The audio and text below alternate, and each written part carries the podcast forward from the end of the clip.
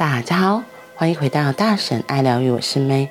今天的爱、自由与单独，我们要继续来说第十五章：放下对人际的期盼。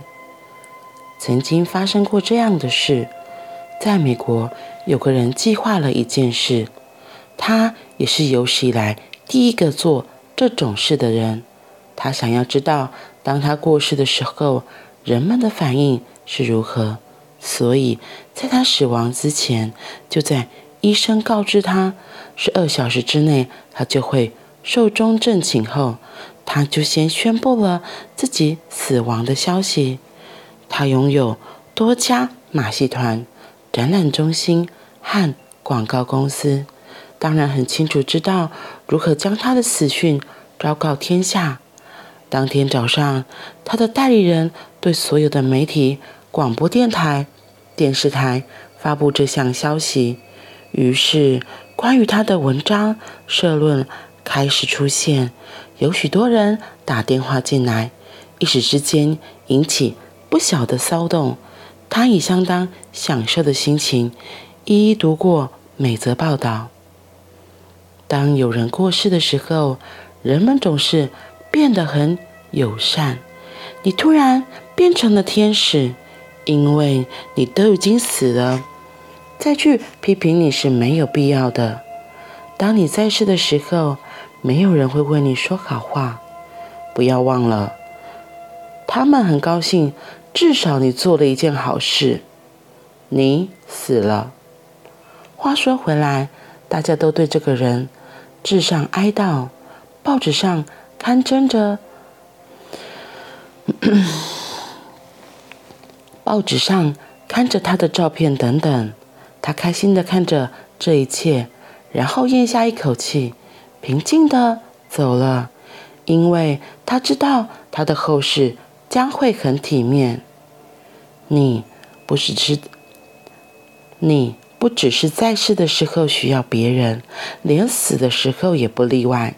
想想，当你死的画面，只有两三个人在场，你的仆人和一只狗来向你做最后的道别。此外，没有别人了，没有记者，没有摄影师，什么都没有，甚至你的朋友也都不在场。每个人都很高兴你走了。现在终于少了一个包袱，光试想一下，都不禁让你鼻酸。即使是在死亡当中，人们被需要的需求还是在那里的。这是什么样的生活？居然是别人的意见比较重要，而不是你的。你这个人的存在，难道没有一点意义吗？耶稣说：“ 耶稣说，单独的人是有福的。”他所指的是。一个对自己感到绝对快乐的人，他可以单独活在世间，心情不受到一丝影响。假设第三次世界大战爆发，这是有可能的。然后这个世界毁了，只剩你一个人活着，你会怎么样？除了马上自杀之外，你还想怎么做？可是，一个独立的人可以坐在一棵树下就成佛，他不需要这个世界。一个能够单独的人将会很快乐，他会唱歌，会蹦蹦跳跳，他的心情不会改变。你无法改变一个单独者的心情，你改变不了他内在的气象。耶稣说，单独与被拣选的人是有福的。这些是被拣选，这些是被拣选的人。那些需要人群的人，将会一再被丢进人群，因为那是他们的需求与想要的，那是他们所渴望的。存在会满足你任何所要求的，不管你现在是什么样子，那都是你过往所希望的。不要怪罪任何人，那就是你一直祈求的。牢记一件事情，这是世上最危险的事情之一。任何你所想要的都会被满足。在你欲求一件事情之前，先想清楚，因为它被实现的机会很高，接下来你就会受苦。有钱人就是最好的例子。从前他是个穷光蛋，所以他渴望有钱，他不断欲求这件事。现在终于心想事成了，可是他却哭丧着说：“而我的一生都在累积无用的东西，我过得一点都不快乐。”可是，这就是他想要的。如果你想要的是知识，你的头脑会变成一座图书馆，装满了许多书籍。但是最后你会伤心、痛苦的想大叫：“除了文字还是文字，根本没有一点实质的意义。我已经浪费了我的一生。”今天奥修一开始举的那个例子，举办生前的告别式，只不过。这个告别式跟现在的告别式不太一样的是，他那时候并没有让其他人知道其他还活着，所以当然大家就会就像他说，就来哀悼什么的，然后甚至是，然后说一些好话，对啊，因为人都死了，你还想干嘛？那可是现在我们比较坊间常听到的是生前告别式，是指那个人还活着，大家也知道他还活着，所以大家是。好像比较用庆祝的方式来跟这个人说告别，或许还是有可能会有感伤的情况出现。对，只是我觉得有一点点不同的是，因为大家很清楚的知道你还没死，你还活着，对，你可能即将要死，那跟真的死掉，我觉得还是有一些些的不同啊，所以他才会讲说，哎，这是一个从来都没有做过的事情。那或许是这个例子之后，大家才开始仿效这个模式，因为要看，哎，我到底是在别人的心中有多么重要。我如果真的举办了生前所谓的生前告别式，会有几个人来来搞两瓶，来跟我告别。这些听起来真的都只是为了需要的需要，就需要了这个需求而去研发出来的一个庆祝会吗？类似这样。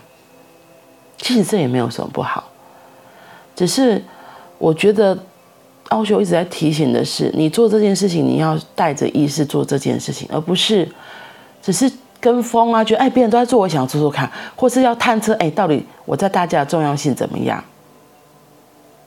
小心，你的意图不是那么纯真，不是那么良善的时候，你可能会付出代价。因为有些人可能知道之后就会想说：“哎，那我是不是跟阿谀跟奉承？然后哭着很伤心或什么？”嘿，亲爱的，你要这些干嘛？你还要这些虚假干嘛？你要这些虚假东西干嘛？那对你那么重要吗？然后讲到这个虚假，我就想到昨天我活生生自己工作上的例子。嗯，这学期我们来了一个新同事，然后我也说不上来。一开始我就觉得，嗯，不会特别想跟他说什么话。可能是那时候我也忙，就在刚开学，生的事情比较多，我就在忙我自己的事情，所以我就没跟他说太多话。可能就他报到的第一天吧，后我就开始做我自己的事情。然后，可是这个新同事他很特别的是，他到哪里都永远带着微笑，他都用。满意出来的那种笑到就是就是那种微笑，你有看那种微笑吗？就是我也不会说，就是他用那种微笑态度跟你讲话，对。然后我自己不知道为什么就觉得嗯哪里怪怪的，我也没特别去去研究他。我讲说反正就是同事，欸，我他的工作跟我工作就是虽然是坐在隔壁，可是嗯我们的工作应该算是平行吧，就我认为啦。对，所以我就觉得那就做好自己的事情就好了。那没想到后来在陆陆续续相处过程中，他的一些行为举止，一点一滴不小心的让我觉得很不开心。然后没想到有一次触发我真的大爆炸，就是他还是清清淡淡的说一些话，可是就让我就触动我内心那个不够好，就是像这个有被需要需要这个东西被触发了，然后我就立刻。更小灯熊气，我自己更小灯熊气，然后，可是我没有对他说说些什么，或者是嗯，对，然后我就走了。然后可是我自己很清楚知道，我当下那个能量散发出来是很愤怒、很生气的。好啦，其实这一阵子，然后我就想说，那到底怎么回事？我就在那天的回家之后，我有看到是我生命中的一些事情被触动，所以我就那时候我有处理了一下。结果在昨天，昨天有一个同事就问，他就问我一些事情，然后他才跟我说到，哎，那个同事怎么样？然后结果我就。受不了了，我就觉得，因为我本来不想抱怨，我就觉得不想要抱怨。后来就觉得他刚好讲到那个同事，我就开始跟他说。可是，哎，其实我跟他讲的时候，我就跟他说，可是其实我不想抱怨。他就看着我一眼，我就说，哦，好。我就说，其实我觉得他很像一个人，就是已经离职的同事。然后那个离职的同事跟他一模一样，就是都一直笑，一直笑。然后那个一直笑啊，问题是他。他会笑对不对？可是他做事情啊，他就用他自己的方式说，他也不会问你。那做错的时候怎么办？他还是一直笑，一直笑，然后你就你就火都来了，真的我就火都来了，就觉得你不知道不会要问，而不是一直笑，一直笑可以干嘛？我们的目标是要把事情完成，对，不然就会造成后续有很多的问题。反而要本来可以。十分钟完成了，到最后可能要半小时、一个小时，就花更多的时间去处理。嘿，没有人喜欢这样的事情，对。所以对我而言，那个新同事现在给我是这样的状态，而且我印象中很妙是，当第一次我跟他发生我自己的内心很大的冲突的时候，我就立刻把他跟这个前同事连在一起。然后，所以那时候昨天那个同事在问我的时候，我就跟他讲说，他就跟之前的某某某。跟我给感给我的感觉是一样的，然后因为那个离职的前同事他是在比较特殊的科室，所以一般在外面可能不太容易看到他，所以这个刚昨天问我的这个同事他就没有办法知道说他到底是怎样的个性。我说好了，不重要，反正我就觉得，哎，我找我把他们两个的感觉是连在一起的，那就是那种就是那种表面上看都笑笑的人，对，可是实际上不是那样的感觉。后来呢，我就回家之后觉得，我为什么又把这件事情提起来？我一定要把它给处理。然后我就觉得，所以那样就影响到我的情绪。然后回家的时候，我就真的跟我的闺蜜讲了一下我昨天发生一件事情，所以我有什么样子的情绪。等到我回到家，真的静了下来，我就抽牌卡，才发现它长得很，应该也是在洗澡什么时候突然就想起来，那我就赶快把那张牌给找出来。那张牌其实就是他的牌卡名字叫这只手腕，可是他的脸就是一个蛇，毒蛇，一个毒蛇的身体，然后可是他脸就是一个政客的脸，然后就是笑容满面。他是戴了一个面具，一个微笑的面具在前面，可是后面是一个毒蛇，然后那个毒蛇的脸看起来就是很奸诈，然后不知道在想什么的脸，所以我就觉得。天哪，就是那个感觉，就是原来是这个能量让我觉得很不舒服。那可能我后来会觉得，为什么是这样子？我才想到，这个人其实虽然没说什么，也没做什么，没有直接对我，可是他在我身边做一件事情，让我收到能量，就是就是这样子的感觉。所以我就觉得很讨厌呐，就是这可能是我自己本来就是一个比较直来直往的人。没错，每个人都会戴面具，我同意，我自己也会戴面具。可是你到底知不知道你为什么戴这个面具？因为我就觉得这个人已经面具撕下，可能忘记他自己长什么样子的，真的就是 那个面具超级厚，然后真的就是觉得他的心到底去哪里了，就是感受不到的。听起来可能觉得很玄，可是就是我自己当下的能量收到感受的，这个人就是这样。